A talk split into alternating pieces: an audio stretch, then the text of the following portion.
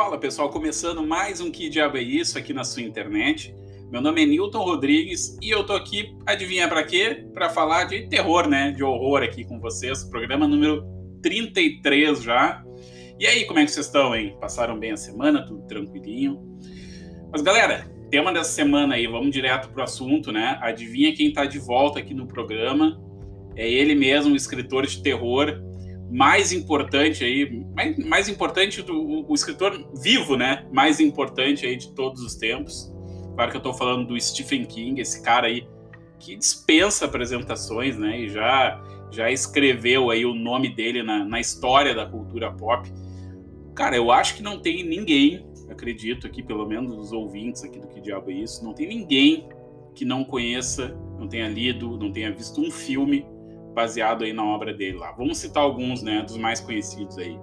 It, O Cemitério Maldito, Carrie a Estranha, que mais? O Iluminado, né? As versões aí, maldita versão do Kubrick e aquela série, né, que o Stephen King ama, mas é uma bomba. Isso aí só para citar alguns, né? Tem muitos mais aí, pelo amor de Deus. O cara tá com 73 anos e lançando dois, às vezes até três livros por ano, né? O cara é um escritor prolífico, não para nunca. Mas o papo de hoje aqui é sobre a dança da morte, o The Stand, né?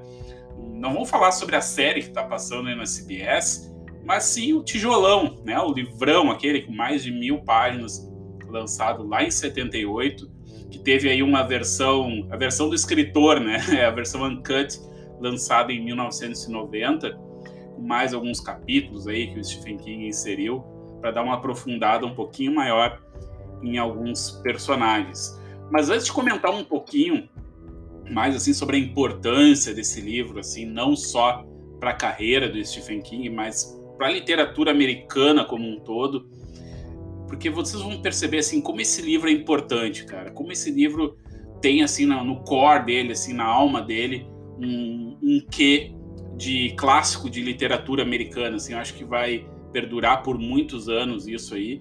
E quando Stephen King, tomara que demore ainda, né, passar dessa para uma melhor, eu acho que o Dança da Morte ele vai ser um ícone, né, da literatura americana e, e um grande exemplo assim de como o cara escrevia bem, cara. O cara é muito foda. E aqui eu acho que ele conseguiu concatenar tudo que ele mais gosta, né? Cultura americana, uh, grupos, né? Apesar de serem muitos personagens num livro só, ele consegue reduzir o escopo da história, contar bem, desenvolver bem os personagens e faz a gente se apegar a eles, né? Mas vamos dar aqui um, um apanhadinho geral aqui da história, um breve resumo.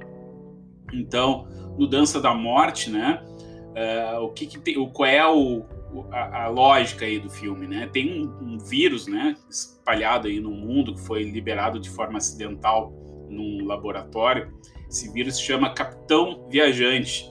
Ele tem esse nome, né? Ele foi apelidado aí pela imprensa, né? Quando existia imprensa ali ainda, quando não tinha sido extinta, pelo potencial mesmo de, de contágio, né? Um vírus que se, se espalhava muito rápido, então tinha um, uma probabilidade de contágio muito alto, né? Então muita gente ficava doente, morria muito rápido, então ele ganhou esse nome aí, esse apelido de capitão viajante.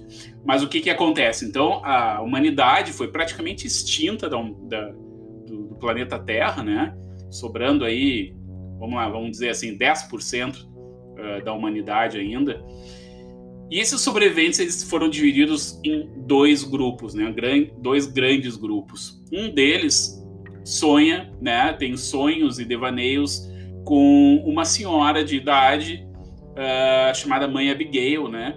que representa o lado bom da história, enquanto um outro grupo sonha com o Randall Flagg, né? Que para quem é fã do Stephen King já sabe que ele é uma figurinha carimbada, não só aqui da Torre Negra, né? Que é o grande antagonista da história, mas também ele faz uh, participações especiais em quase toda a obra aí do Stephen King. Ele é como se fosse um, um pilar central, né? no sentido de, de vilão, assim, né? dentro de toda a obra que eles chamam de Kingverse, né, o universo do Stephen King. Então o Randall Flagg ele tá na Torre Negra, ele tá em Olhos do Dragão, ele faz algumas participações especiais assim, né, às vezes com uma outra personalidade. Mas enfim, o Randall Flagg aqui na Dança da Morte, ele tem um papel muito importante porque ele quer recrutar aí essas pessoas que, que são a escória da sociedade para formar o seu batalhão, enquanto as pessoas que sonham e vão atrás da mãe Abigail, que, que representa aí o, o, lado bom da humanidade, uh, então, assim, fatalmente, em algum momento, no final do livro, vai ter esse confronto entre o lado do bem e o lado do mal. Mas agora que vem a grande pergunta, né? Por que que Dança da Morte é tão icônico e tão importante? Primeiro, eu acho que vai chocar vocês, na minha opinião, ele não é um livro de terror, porque ele está longe, está longe de, de, de, usar truques, né, uh, comuns aí uh, do, de filmes de horror, de literatura de horror, para assustar o leitor. Claro que, embora momentos de tensão não faltem aí no decorrer das mais de 1.500 páginas, né? Estou dizendo da versão Pocket, né? Aquela versãozinha mais em conta. Então, são muitas páginas e é impressionante como o Stephen King consegue, apesar de ser reconhecido, né, como um, mestre do terror, ele consegue uh, subverter o próprio gênero, né, que praticamente ele reina aí, com dramas humanos, né, com personagens incríveis. E eu acho que o grande trunfo da Dança da Morte, que eu já falei aqui milhares de vezes, não só fica relegado aí à literatura, mas em qualquer obra de arte, o grande chamariz da Dança da Morte é a famosa construção de clima. A arquitetura da atmosfera é que torna ali o livro uh, muito aterrorizante, cara. É muito aterrorizante. E esse aterrorizante não tem nada a ver com o terror, né? O terror da literatura de horror, né? Ele cria essa atmosfera aterrorizante justamente por causa das ideias e dos conceitos que ele constrói, que ele constrói muito bem, ele deixa, ele emoldura aquele universo dele com conceitos muito bons. São, na verdade, perguntas, né? Perguntas assim racionais que uh, acredito que todo mundo já se fez em algum momento na vida, né? Por exemplo, o que será que, aconteceria se o mundo ruísse de uma hora para outra, né? O que, que aconteceria se uma epidemia varresse a raça humana do planeta? Como é que a gente se reergueria? Claro que a gente está vivendo aí uma, uma pandemia, né? Acho que a gente nunca imaginou, nem nos nossos mais bizarros sonhos aí, que a gente poderia viver algo que se assemelha aí a um filme de horror, né? Com quarentenas, com né? todo esse, esse caos aí, né? Que a gente está vivendo, o planeta inteiro está vivendo. Então a gente já tem aí um, um teaser de como é que seria realmente assim, né, um vírus, como se fosse o, o Covid aí, só que claro, né, multiplicado por 50, né, aí na sua letalidade, no seu perigo, enfim. Então são inúmeras questões levantadas com uma veracidade muito melancólica, assim, que eu acho que o Stephen King fez, que é o trunfo dele, entre outros aqui dentro do livro, que ele criou um gênero, cara, um subgênero aqui dentro do horror, que eu tô chamando aqui de distopia de horror, sabe? Porque é um drama humano adornado com elementos sobrenaturais, que é justamente ao contrário do que seria um, uma literatura de horror tradicional.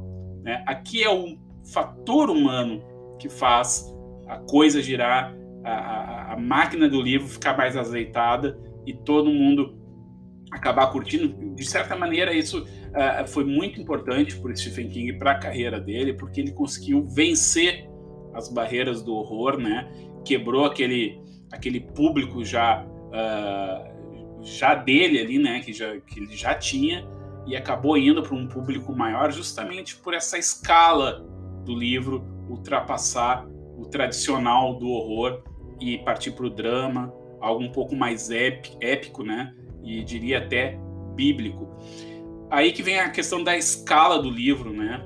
Porque apesar do, do tamanho, não sei se vocês têm esse livro em casa, ou já viram na livraria. É gigantesco, cara, é uma bíblia. Então, apesar do tamanho dele, que pode assustar aí, e do número do, de personagens que o livro tem, como eu falei anteriormente, né, o escopo é muito pequeno. Então, ele é, é muito simples numa determinada dicotomia ali, né? O lado da luz e o lado das trevas. Ou tu tá de um lado, ou tu tá, ou tu tá do outro, né? Ou tu vai ao encontro da mãe Abigail, ou tu segue pro oeste ao encontro do Randall Flagg. É essa simplicidade do livro, é essa dualidade, né, tão trabalhada ao decorrer dos séculos aí entre o bem e o mal, luz e trevas, né, que que o Stephen King consegue fazer de uma maneira muito orgânica, uma maneira muito bem desenvolvida, que acaba não pesando em nada as 1.500 páginas, né? É um realmente é um épico que tu acaba engolindo né? E, e acho que só mesmo o livro consegue trazer esse essa atmosfera de uma maneira tão forte assim, né? Claro que a série tá aí, já teve aquela série dos anos 90 que conseguiu de alguma maneira tocar, né, na essência do livro. Acho que até um pouquinho mais a série agora está sendo um pouquinho mais interessante nesse sentido, a série agora da CBS, né? Uh, mas não chega perto do livro, cara. Só experienciando mesmo o livro que a gente vai chegar nessa visão aí do, do Stephen King apocalíptica do mundo, né? Mas voltando aqui a essa essa dualidade, né, luz e trevas, e apesar desse conceito ser bem já manjado, né, já bem usado aí em toda a cultura popular, em todas as formas de arte, é o que acontece no meio disso, né, entre esses dois opostos, é que torna o enredo da Dança da Morte tão cativante, cara. Porque no fim são as questões básicas da vida ali acontecendo, né, uh, em volta daqueles personagens. São questões básicas da vida, de, de sobrevivência, naquele universo onde quase não existe mais nenhuma vida, né? Onde a vida realmente, os sobreviventes são encarados como verdadeiros milagres ali. Mas tem outra questão, né, que eu citei aqui, não dá para negar também o caráter bíblico da dança da morte. Não que isso também não seja uma novidade aí na literatura, né? Vários autores, de novo, né, várias obras ao decorrer da história, no horror mesmo, já flertaram com essa referência bíblica, né? Mas aqui eu acho que as, as escrituras sagradas, assim, elas servem como um elemento comparativo à trama, né? É como se Stephen King conseguisse fazer um livro uh, com um profundo contexto religioso, mas sem soar religioso, cara. Olha que paradoxal isso, né? Ele não, ele não sabatina ninguém, não é um livro cristão, não é um livro católico. Ele, ao mesmo tempo, ele dialoga com várias religiões, ao mesmo tempo ele não, ele não dialoga com nenhuma religião, mas ele lança isso no ar, essa questão do bem e do mal, de uma forma muito, muito interessante. O contexto religioso aqui no Dança da Morte, ele provoca a toda hora, assim, personagens e a, e a gente, né, como, como leitores, né? Porque o sobrenatural, ele tá presente, né? Ele é uma película ali que envolve todo o livro, né? Claro que no decorrer da história ele vai se tornando cada vez mais uh, presente, mas como essa questão do sobrenatural vai se revelando aos poucos para os personagens e também para a gente, a gente consegue também uh, criar questões na nossa cabeça, assim, que, que quebram um pouco dos paradigmas mundanos, assim, né? Uh, cara, imagina assim se o sobrenatural realmente existisse, sabe? Tipo, uh, é uma questão interessante, né? A, a gente que está acostumado a ler histórias de fantasia, parece ser uma questão banal, mas aqueles personagens interioranos, personagens simples, né, que não se relacionam de nenhuma forma ao sobrenatural, é tudo muito racional. Se deparar com uma questão como essa, assim, a, a existência real do sobrenatural é algo muito interessante que o Stephen King também, de novo, consegue trabalhar de uma forma muito, muito elegante. Então a história dá suporte a esse background todo, né? É, é, é como se fosse necessário para aqueles personagens, para aquele mundo que ele construiu, aconteceu o Capitão Viajante, né? É, é, como se fosse um gatilho, né? O Capitão Viajante, essa super gripe, é como se fosse um gatilho que acabou desbloqueando essa questão, esses pensamentos da existência do sobrenatural, né? Na, na mente coletiva da humanidade, né? Tem outra questão muito interessante, assim, que é a questão dos sobreviventes dessa, dessa super gripe atravessando os Estados Unidos, né? Seguindo uma profecia, né? Que chega através dos sonhos.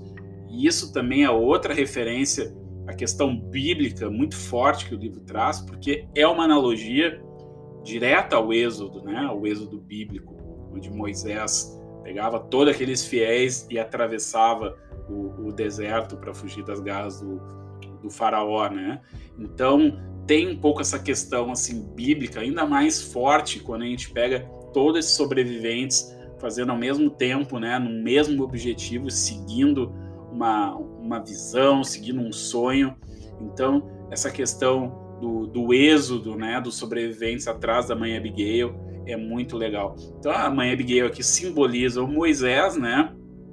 Uh, e a mãe Abigail aqui é um personagem apesar de ser um objetivo para os personagens, ela é um personagem por si só muito complexo, porque apesar daquela figura frágil, né, daquela senhora, tu imagina assim ela carregar esse fardo, né, de, de ser um farol para a humanidade, pelo menos para aqueles, aqueles sobreviventes, né? Imagina o fardo para essa senhora. Então, uh, no livro tem muito desses dessas questões, ela nunca sabe se realmente ela está ouvindo as palavras de Deus, né? Ela como vai guiar a humanidade para um novo caminho. Então, aí vem outra relação bíblica, né? Uh, na cruz, né? Tô, tô, bíblico hoje, né? Tá, tá muito, tá muito bíblico história, mas é interessante a gente fazer esses paralelos para ver como tudo de alguma forma cada, acaba se, se relacionando, né? Cristo também renegou, renegou a vontade uh, do Pai, né, de Deus na cruz, né? Quando, quando ele estava morrendo na cruz, Cristo falou assim: Pai, afasta de mim esse cálice. Ele estava uh, em dúvida do seu próprio fardo como filho de Deus, né? Então essa relação quase que messiânica da mãe Abigail é muito importante assim com essa relação bíblica que toda obra traz, né? Então é, mas de novo, né? A obra ela não é uh, cristã, ela não é católica, ela não quer catequizar ninguém, né? Essas semelhanças elas andam de mãos dadas, né? Elas andam sempre juntas ali, mas de forma alguma quer soar pedante ou quer soar, uh, enfim, religioso, nada nesse sentido. Aí vem a questão dos personagens, né? Vamos falar um pouquinho dos personagens como o Stephen King tem talento aqui, na Dança da Morte ainda a gente consegue ver mais claro, justamente pelo, pelo volume de personagens, né? Como o Stephen King consegue arranhar estereótipos assim, mas sem se apropriar deles, né? Vou dar um exemplo para vocês. Aqui o Randall Flagg, que é o vilão da história, ele não é o diabo, né? Embora em um primeiro momento assim possa parecer, né? Tudo leva a crer. Mas o Randall Flagg ele é mais uma força da natureza, ele é uma presença que anula a vida, né? Ele é, ela, ela, o Randall Flagg é um conceito que ultrapassa qualquer coisa, né? Quase como se fosse uma entidade, vamos dizer assim, que é quase como se fosse o Pennywise, né? Pennywise que toma a forma de um palhaço, toma a forma de algum elemento para dar medo em alguém, mas nunca é aquela forma. É mais ou menos assim que é o Randall Flagg. Acho que ele tá mais pro Drácula do que para Satanás, né? Vamos dizer assim, né?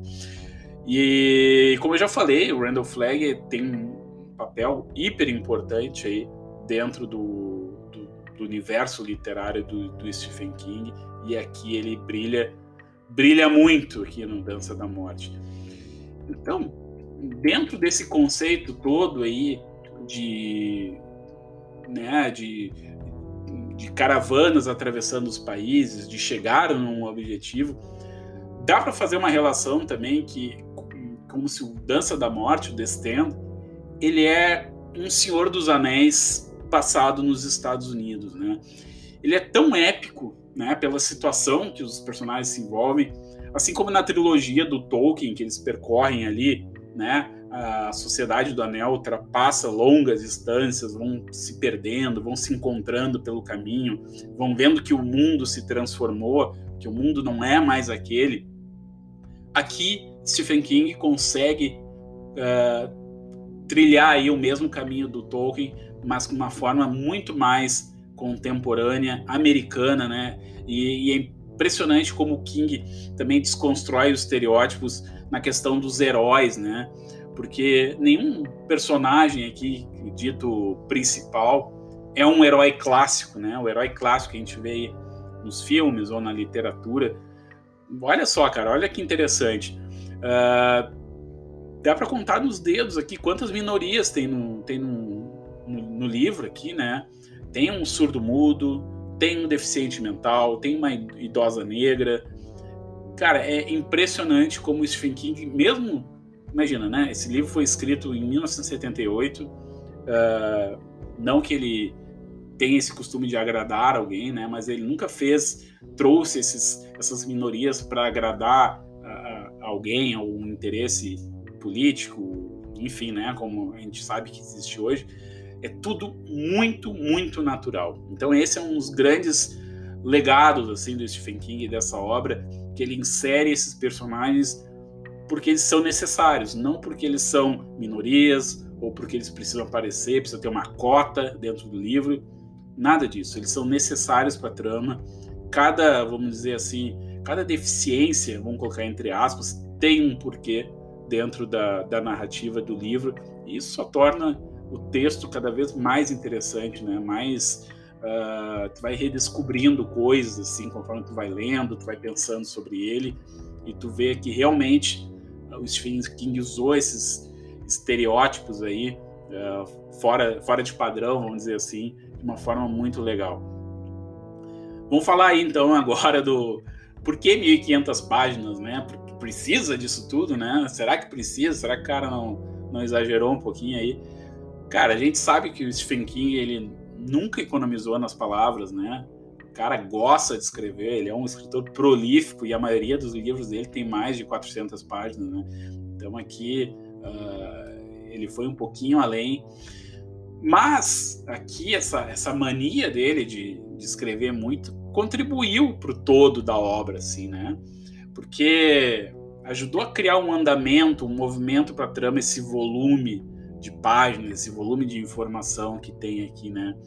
É como se por trás de cada página é, o Stephen King dizia assim, cara, cara, destruir e reconstruir um mundo demora muito. Eu não vou fazer isso em 200 páginas, entende? É, é, essas 1.500 páginas são necessárias para contar tudo isso.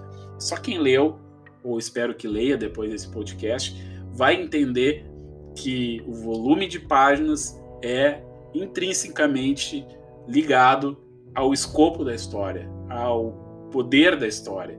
Então, cara, esquece essa história aqui. Ah, muitas páginas, acho que ele está exagerando, está enchendo linguiça. Não, sim, ele já fez isso muitas vezes, ele já encheu linguiça, mas aqui no Dança da Morte, o cara faz isso sabendo o que está fazendo. Isso é muito, muito legal. Cara, resumindo aqui, Dança da Morte é sobre a humanidade e a importância da gente permanecer sempre junto, né? Custe o que custar, a gente está vendo aí um momento uh, singular da humanidade agora, nessa época de Covid, assim, que a gente precisa um dos outros, né? Precisa dos governos, precisa uh, das ONGs, precisa de... cara, a ajuda tem que vir de tudo no telado. Eu acho que Dança da Morte ele capta muito bem isso, né? Embora até parece que Stephen King foi um pouco messias, talvez, né, em, em vislumbrar o futuro, né, porque é impressionante como ele constrói isso de uma forma, mostra isso, né, de uma forma tão legal no livro. E, e Dança da Morte é sobre o terror da destruição, o terror da destruição e a beleza do renascimento, cara.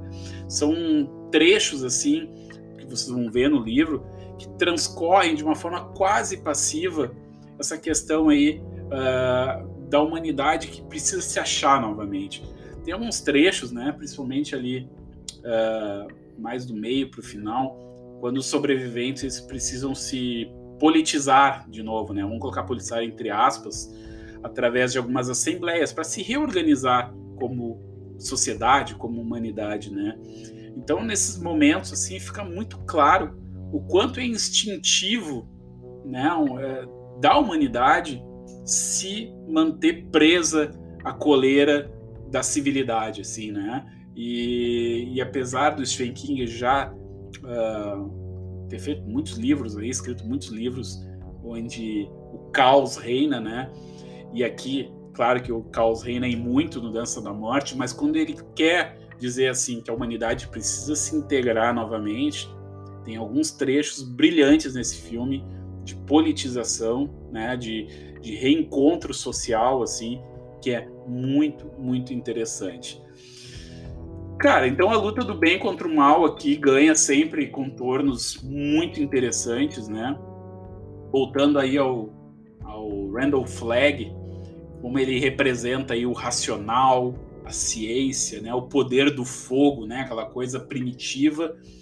Enquanto a mãe Abigail é o lado irracional, o invisível, a fé, né? Uh, muitas coisas que, que o Randall Flagg fala, ele mostra, né? Ele materializa, enquanto a mãe Abigail uh, age muito no terreno da fé, né? Literalmente, tu precisa encontrá-la, tu precisa acreditar num propósito. Então, essa parte dos personagens principais ali, não são os personagens principais, mas são os grandes pilares ali que representam luz e trevas, são muito muito importantes. Então, os, ambos né, são personificações de dilemas terrestres, né? Uh, em qualquer cultura aí existe o, o, racional, existe o materialista, existe o, o fideísta, existe aquele que não acredita em absolutamente nada. Então, esses dois personagens representam esses dilemas e nesse, nesse mundo que o Stephen King escreveu em Dança da Morte, nesse momento em que a humanidade se encontra no livro, né, de cataclisma, de fim de mundo, esses dois personagens, esses dois pilares antagônicos, eles não podem coexistir ao mesmo tempo. Então o confronto acaba se tornando inevitável. Enfim, gurizada, é, é, são diversos aspectos aí que fazem da Dança da Morte, na minha opinião, a obra prima do Stephen King, né?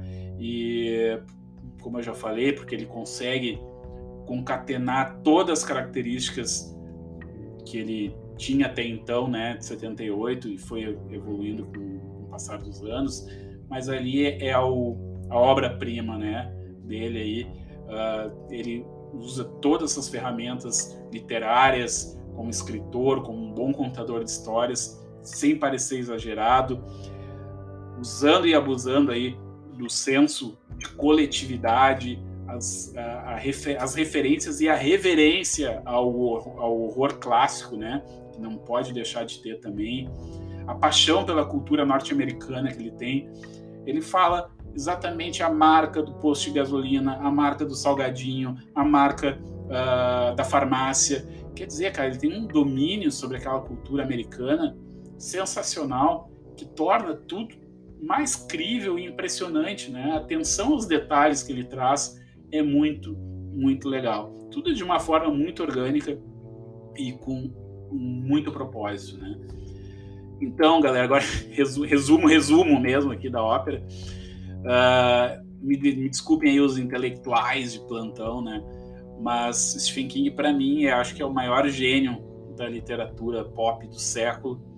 E Dança da Morte é prova definitiva disso, não só dentro do gênero de horror, mas dentro da literatura como um todo. E acredito que daqui para frente, depois aí do hype aí dessa série da CBS, vejam essa série, tá bem legal, viu? Tá bem interessante, tem um andamento diferenciado um pouco do, do livro, né? Uh, mas, enfim, são adaptações de linguagens para TV que são necessárias, né? Mas é muito, muito legal. Então é isso, galera. Espero que vocês tenham curtido o programa aqui especial sobre o Dança da Morte. Não foi um review, não foi uma crítica, foi mais algumas percepções, algumas relações bíblicas loucas e tudo mais, né? E espero que incentive aí quem ainda não experimentou, experienciou a Dança da Morte ainda, que o faça. Beleza, galera? Então até semana que vem. Fiquem, fiquem bem. Fiquem, eu ia dizer fiquem com Deus, né? Não.